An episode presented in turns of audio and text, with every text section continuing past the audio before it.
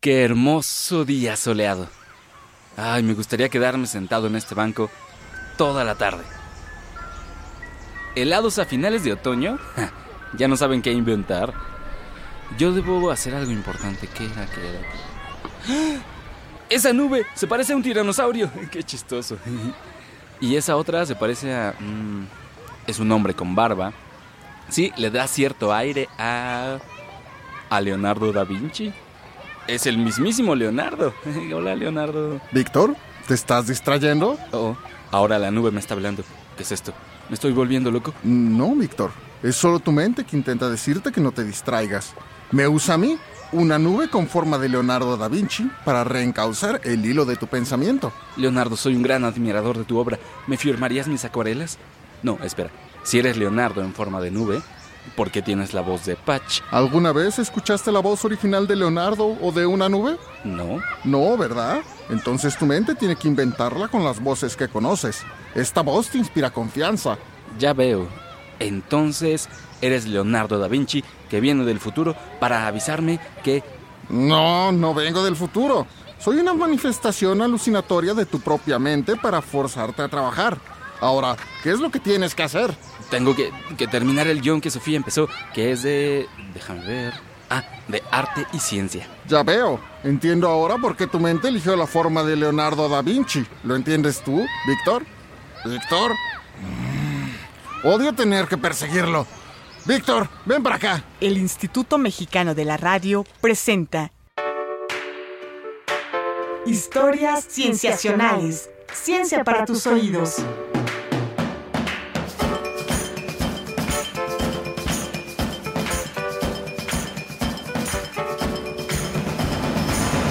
Bienvenidos a Historias Cienciacionales. Mi nombre es Víctor Hernández y en esta ocasión hablaremos sobre ciencia, arte y todos los puntos de contacto que hay entre ellas, que deben ser muchos, supongo. ¿Qué? ¿Quién puso este autorretrato de Da Vinci en la cabina? ¿Yo lo pedí? No, no puede ser. ¿En qué momento? ¿Qué? ¿Un- ¿Una llamada borracho? Si yo a duras penas aguanto un caballito. Ah, qué raro. En fin, no importa.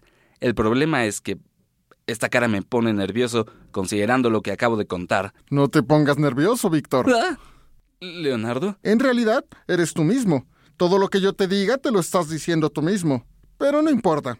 Vine a salvar el programa. ¿Ya sabes qué vas a decir sobre ciencia y arte? La verdad no. Acá a mi tiempo y lugar. La verdad no. Exacto, lo suponía. Pero no te preocupes, aquí estoy yo. Aunque sería mejor si estuvieras aquí. ¿No quieres venir, Víctor? ¿A dónde? Acá, a mi tiempo y lugar. ¿Cómo? Métete al cuadro y ya está. Ah, sí. A ver, eh, ¿primero las piernas o, o- o cómo? ¿O la cabeza? ¿O primero de pompas para caer en blandito? ¿Cómo? Oriéntame, Leo. Como quieras, métete ya. Ok, a la una, a las dos, a las... ¿Dónde estamos? En la Roma renacentista. Exactamente 500 años antes de cuando nos fuimos de tu tiempo. Oye, para ser 1514 es un lugar muy bello, Leo.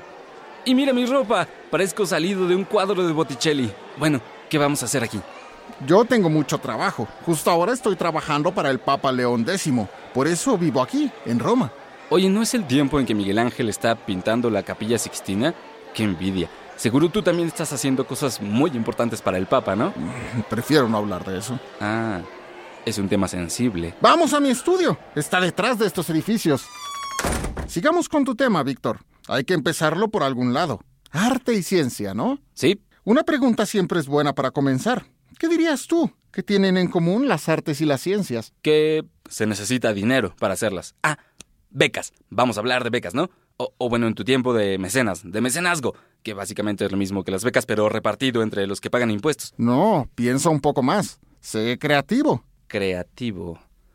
Arte y ciencia. Arte, ciencia.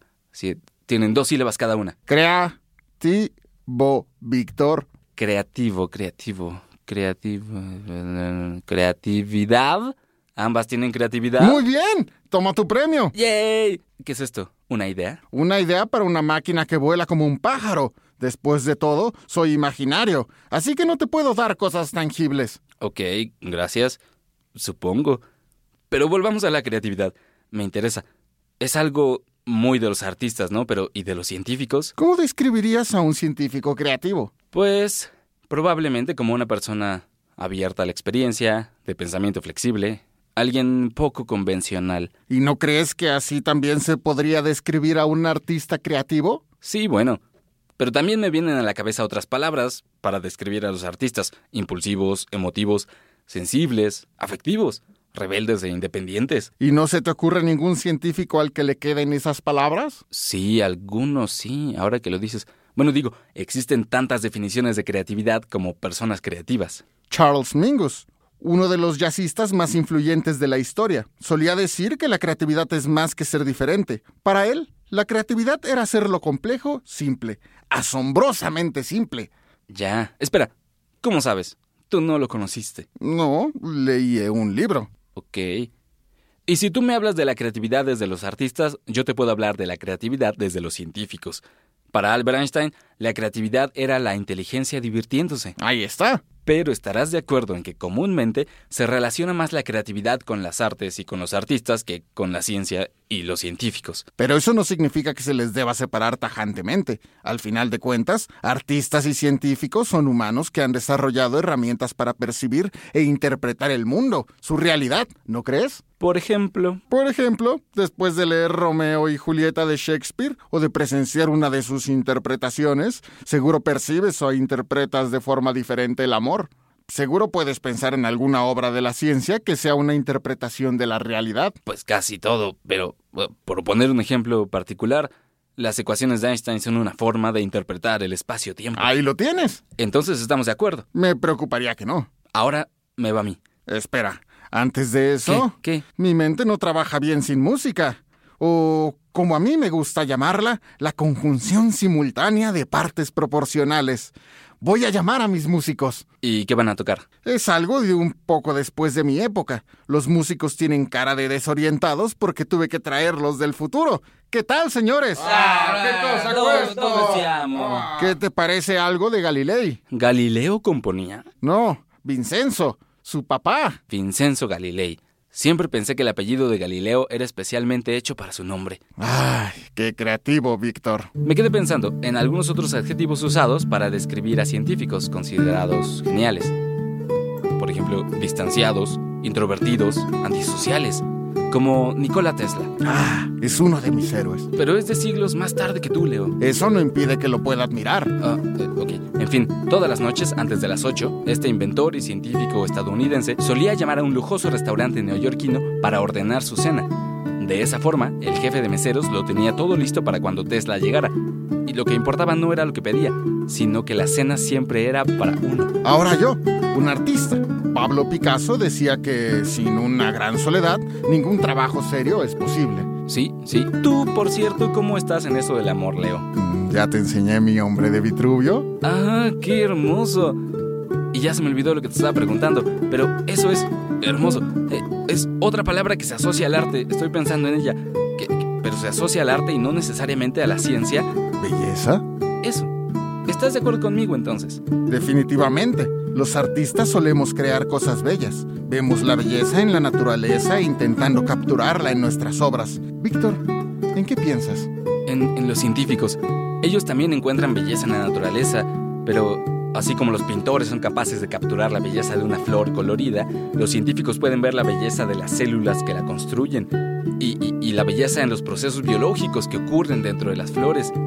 La belleza que los científicos capturan en la naturaleza es diferente a la que los artistas perciben, pero solo porque esa belleza descansa en dimensiones, estructuras y procesos diferentes. Eh, No pongas esa cara, Leo, déjame darte un ejemplo. Ciencia en el mundo. Recientemente... Espera, ¿puedes pedirle a tus músicos que toquen algo para la sección? Claro, vamos a ver. ¿Qué tal algo de Jacopo Peri, músico italiano renacentista considerado el inventor de la ópera? Ah, muy acorde. Decía que, recientemente, es decir, 2014, Semir Seki, un neurobiólogo del University College de Londres, hizo un experimento en el que le pidió a matemáticos que evaluaran la belleza de diferentes expresiones matemáticas mientras les registraba la actividad cerebral en una máquina de resonancia magnética. Lo que el doctor Seki encontró es que cuando los matemáticos observaban una ecuación considerada bella por ellos, como la identidad de Euler, se activaba en sus cerebros una parte específica correlacionada con la belleza visual y musical. Por supuesto, esa belleza no es inmediata para todos, sino, sobre todo, es para aquellos que entienden el lenguaje matemático a profundidad y pueden ver valores como simetría, brevedad u originalidad en esas expresiones. ¿Qué te parece? Bello. Qué bello experimento. Víctor, ¿traes unos 10 escudos? No tenía ni cinco pesos cuando salí de mi casa. Es para pagarle a los músicos. Yo no tengo y no creo que me acepten este dibujo a carboncillo que hice de mí mismo pagándoles dinero. En fin, ni modo. Dispiaci, ragazzi, nessun pagamento oggi. ¡Vecchio avaro! Uh, creo que se enojaron. Eh, no les reconocieron su trabajo. Sí, bueno, hablando de reconocimientos, no hemos hablado de mí. De ti. Ya sabes, se me reconoce como una de las personas que exploró más facetas de la creatividad humana. Ah, con razón, hace ratito que hablábamos de creatividad, te señalabas con los pulgares y carraspeabas. Sí, pero tú no entiendes de señales sutiles. Bueno, hablemos de ti, Leonardo da Vinci. Como que fui escultor, arquitecto, músico, cartógrafo, escritor, matemático, ingeniero, geólogo, anatomista y botánico. Y tal vez no sabías que yo también hice experimentos, y para ello seguía un riguroso método. No, no sabía. En el que se conjuntaban ciencia y arte. A ver, ejemplos. Mira estas láminas. ¿Ya conoces mis estudios sobre anatomía humana y animal? Ah, sí. Me gustan mucho eh, estos, por ejemplo, de las manos con los tendones y los músculos al descubierto. Gracias a los cuerpos que se me permite disecar, he hecho estudios de mecánica de los huesos y músculos humanos y traté de aplicar esos principios en mis propios inventos. Por ejemplo, mmm, mira estos planos. ¿Qué es esto? ¿Instrumentos musicales? ¿Y por dónde se les sopla? Ah, ¿y Unas esto? bombas hidráulicas. ¿Esto es un cañón? Eh, ¿Un helicóptero? Y la pared de allá está llena de más ideas. Leo, mis completos respetos. Sobre todo porque te tocó vivir en una época en la que la ciencia y las artes como las conocemos estaban en pañales. O quizá más bien, tú y los otros renacentistas hicieron esta época e iniciaron las ciencias y las artes como las conocemos, y practicaban ambas al mismo tiempo como si fuera lo más común y corriente. ¡Qué envidia! ¿Dirías que soy uno de los más grandes de la historia? Sin duda. Al final, tenía razón, Leo. Científicos y artistas son humanos creativos como tal. Es como Einstein decía, ciencia y arte tienden a unirse en la estética, en la plasticidad y en la forma. Víctor, es hora de que regreses al mundo de afuera. Me parece que te están esperando, según este reloj diseñado por mí. Ah, sí, debe ser la entrevista. Bueno, es un placer haberte visitado. Parto con gran dolor, Leo. Partes con dos de mis pinturas escondidas en tu ropa, Víctor. Devuélvelas. Ay, sí, perdón. Fue sin querer. No pensé que te fueras a dar cuenta. Ya, arrivederci, Víctor. Sí, sí, sayonara, sayonara. Volvemos después de este corte. Vamos a un corte y regresamos. Tú escuchas historias cienciacionales. Ciencia para tus oídos. Ciencia para tus oídos.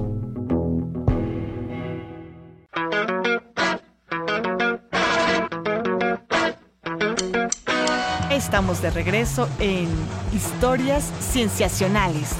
Ciencia para tus oídos. Ciencia para tus oídos. Entrevistas. Estamos en entrevista con Gabriela Frías y Ale de la Puente. Eh, primero déjenme presentar a Ale. Ella es artista, miembro del Sistema Nacional de Creadores Artísticos del Fondo Nacional para la Cultura y las Artes. Ha recibido diversos premios, menciones honoríficas, así como becas en México y en el extranjero. Su obra ha sido expuesta en distintos estados de la República y en países como Polonia, Japón, España, Finlandia, Alemania, Estados Unidos y Argentina. Muchas gracias por estar acá con nosotros, Ale. Gracias por invitarme. Ahora presento a Gaby, Gabriela Frías. Ella es coordinadora de la Unidad de Comunicación de la Ciencia del Instituto de Ciencias Nucleares de la Universidad Nacional Autónoma de México. Estudió matemáticas, campo en el que tiene una maestría, y lengua y literatura inglesas. Y también hizo una maestría en filosofía de la ciencia, campo en el que está haciendo su doctorado actualmente. Qué gusto tenerte aquí, Gaby. ¿Cómo estás? Muy bien, muchas gracias. Gracias por invitarme. Gracias a ustedes. Nos interesa mucho platicar con ustedes, puesto que ustedes han hecho proyectos concretos en los que se conjuntan ciencia y arte. Y ciencia y arte es un tema muy extenso y diverso. Pero bueno, nos gustaría quizá comenzar preguntándoles o que nos cuenten un poquito de algunos de los proyectos que han hecho, ¿no? En particular estos proyectos en los que se mezclan estas dos disciplinas. Eh, bueno, empezamos a colaborar desde el Instituto de Ciencias Nucleares con un grupo muy grande de artistas eh, es como decía Cortázar que andábamos este, sin buscarnos para encontrarnos, ¿no? Nosotros queríamos empezar a colaborar con artistas contemporáneos y ellos a su vez querían colaborar con científicos. Entonces hay varios proyectos en los que ya se ha llevado a cabo esta colaboración. Yo he actuado un poco como a la mitad,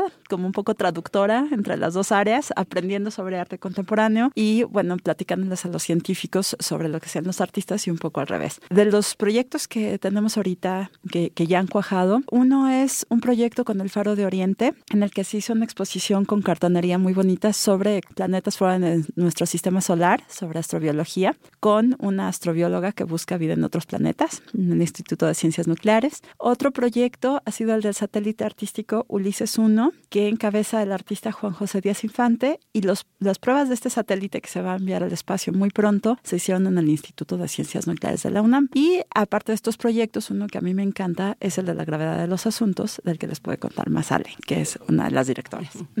La gravedad de los asuntos es un proyecto que es principal, es desde el arte, pero en combinación con ciencia. De lo que trata es hacer una reflexión sobre esta fuerza, que es una de las fuerzas más débiles, según aprendimos en ciencias nucleares, que es la fuerza de gravedad, pero que sin embargo nos condiciona a todo. O sea, la vida está condicionada por la fuerza de gravedad, el que podamos estar aquí sentados, el cómo crecemos, el cómo son nuestros organismos, el cómo es el mundo que nos rodea, tiene mucho que ver con la fuerza de gravedad de por sí. Entonces, para experimentarla, además de estudiarla y tener una serie de seminarios, tanto teóricos como algunos prácticos, que tuvimos un seminario en un parque de diversiones haciendo en montaña, este, rusa. montaña, rusa. caída libre, haciendo como nuestro propio laboratorio de gravedad cero.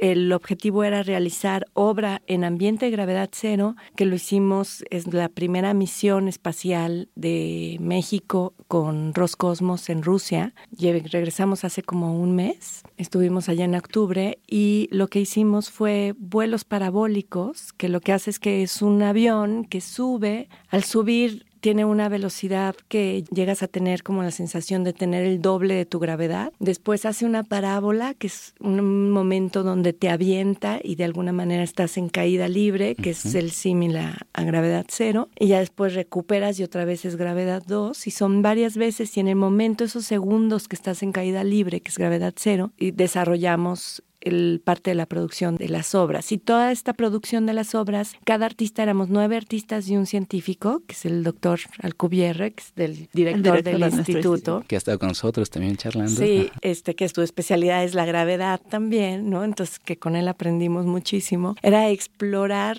este ambiente y también, pero cada uno de los artistas tuvo su propia investigación, su propia reflexión, también asesorado por diferentes científicos. Y, tengo entendido que van a inaugurar esta exposición pronto. Muy pronto, en enero el próximo año del 2015. El 29 de enero, para ser exactos, es la inauguración al público. ¿Dónde se va en el Laboratorio Arte Alameda, ahí al lado de la, de la Alameda Central, en el centro histórico que todos los interesados entonces estén muy atentos a esta inauguración. Como una pregunta más particular, Ali, desde el lado del arte, ¿cuál era el interés tuyo de acercarte a los temas científicos? ¿no? Porque digo, para hacer arte hay una cantidad enorme, casi infinita de temas que podrías hacer, pero ¿por qué te interesó acercarte a la ciencia? Creo que nunca me alejé de la ciencia tampoco, más bien. Una de las condiciones del arte de hoy en día es también la pregunta, qué cosa que compartimos con los científicos, nada más que buscamos respuestas en sitios completamente distintos.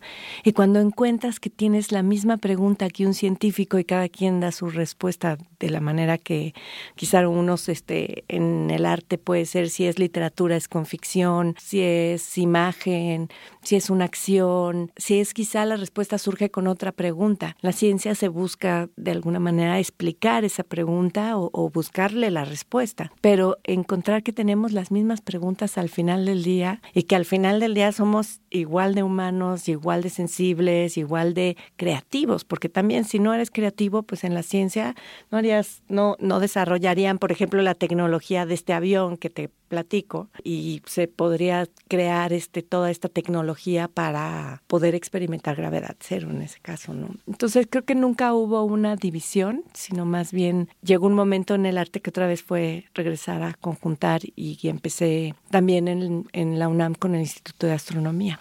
Gaby, Cuéntanos un poquito, tú principalmente como nos contaste has fungido como el puente, el lazo, ¿no? Entre artistas y científicos. Eh, cuéntanos un poco cómo ha sido esta experiencia de poner a dialogar a dos visiones del mundo y cuál ha sido tu percepción. ¿Crees que son visiones incompatibles, compatibles? ¿Cuáles son Yo los creo puntos, que son no? muy compatibles, pero buscan respuestas, como dice Ale, de modos distintos. Fue, ha sido una experiencia fabulosa, yo estoy encantada. Esto surgió un poco porque yo ya había hecho proyectos con literatura porque es una de mis carreras Claro. y después me empecé a interesar mucho en el arte contemporáneo. Lo hice rela- hace relativamente poco y me encantó lo que vi. Empecé a ir a exposiciones, empecé a platicar con gente, entonces dije, tenemos que colaborar con artistas. Al principio los científicos no sabían como por, para qué. Me decían, pero ¿para qué nos va a servir eso? ¿Por qué hacen esto los artistas? Van a pintar un átomo.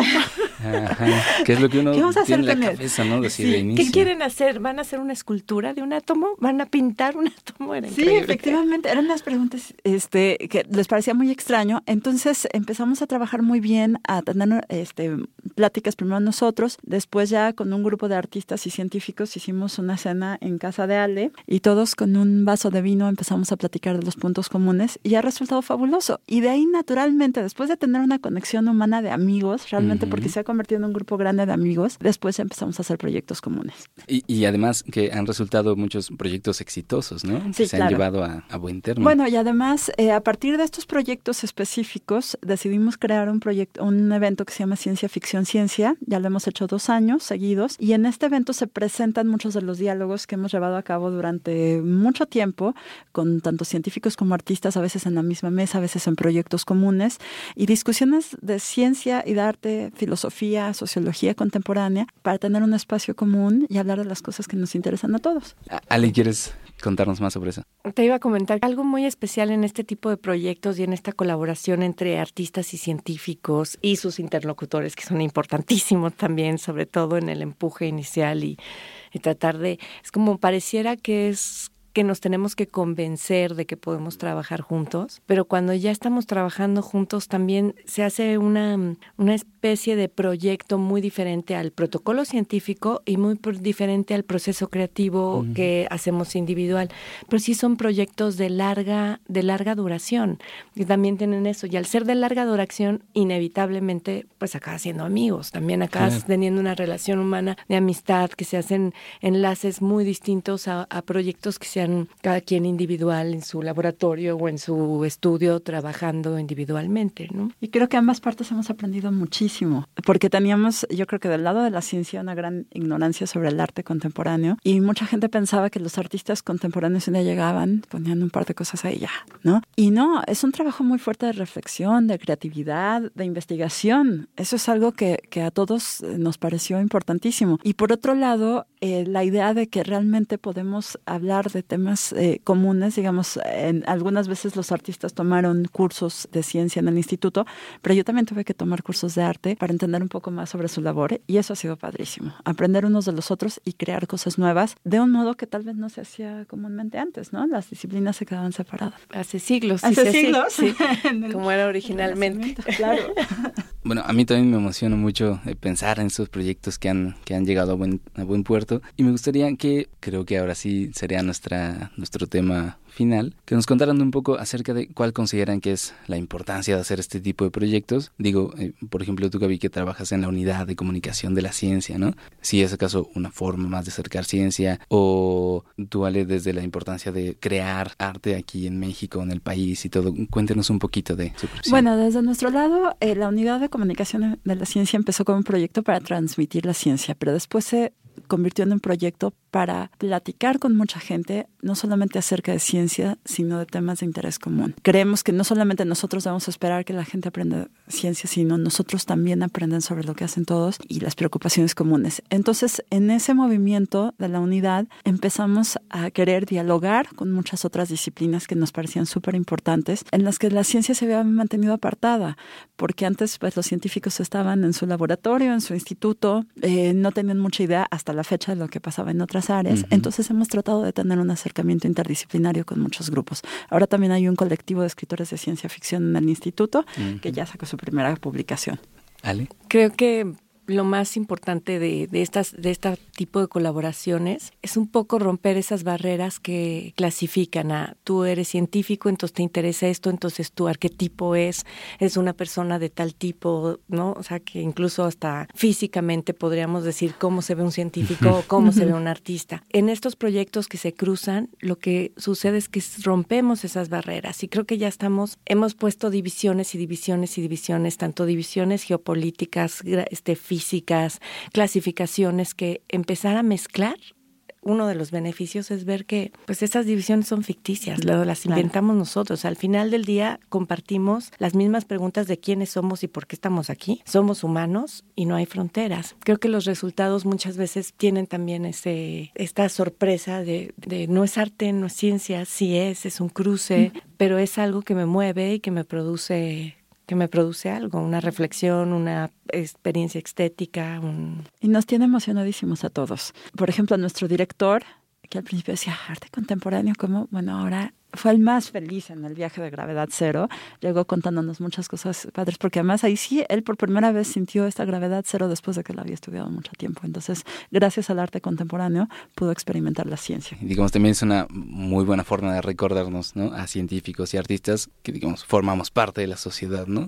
Somos ambos elementos importantes. Bueno, no me resta más que agradecerles muchísimo por esta charla tan interesante a Gabriela Frías. Muchas gracias. Muchas gracias. Y a Ale de la Puente. Gracias a ti. Gracias por haber estado con nosotros. A ti, Gaby. y ya estamos, ¿verdad? Y esto ha sido todo en este episodio de Historias Cienciacionales. Si tienen algún comentario, pregunta, sugerencia, pueden encontrarnos en nuestras redes sociales, Facebook, Tumblr o WordPress como Historias Cienciacionales en Twitter como arroba cienciacionales, todo con C, y en correo como historiascienciacionales arroba gmail.com. Participaron en la realización de este programa Marcela Montiel en la producción y edición, Carolina Durán en edición y diseño de audio, y Roberto Portillo en edición y grabación, y Manuel Compatitla en los controles técnicos. Les agradecemos mucho. Nos vemos la siguiente semana en otro episodio de Historias Cienciacionales. El Instituto Mexicano de la Radio presentó Historias cienciacionales. Ciencia para tus oídos.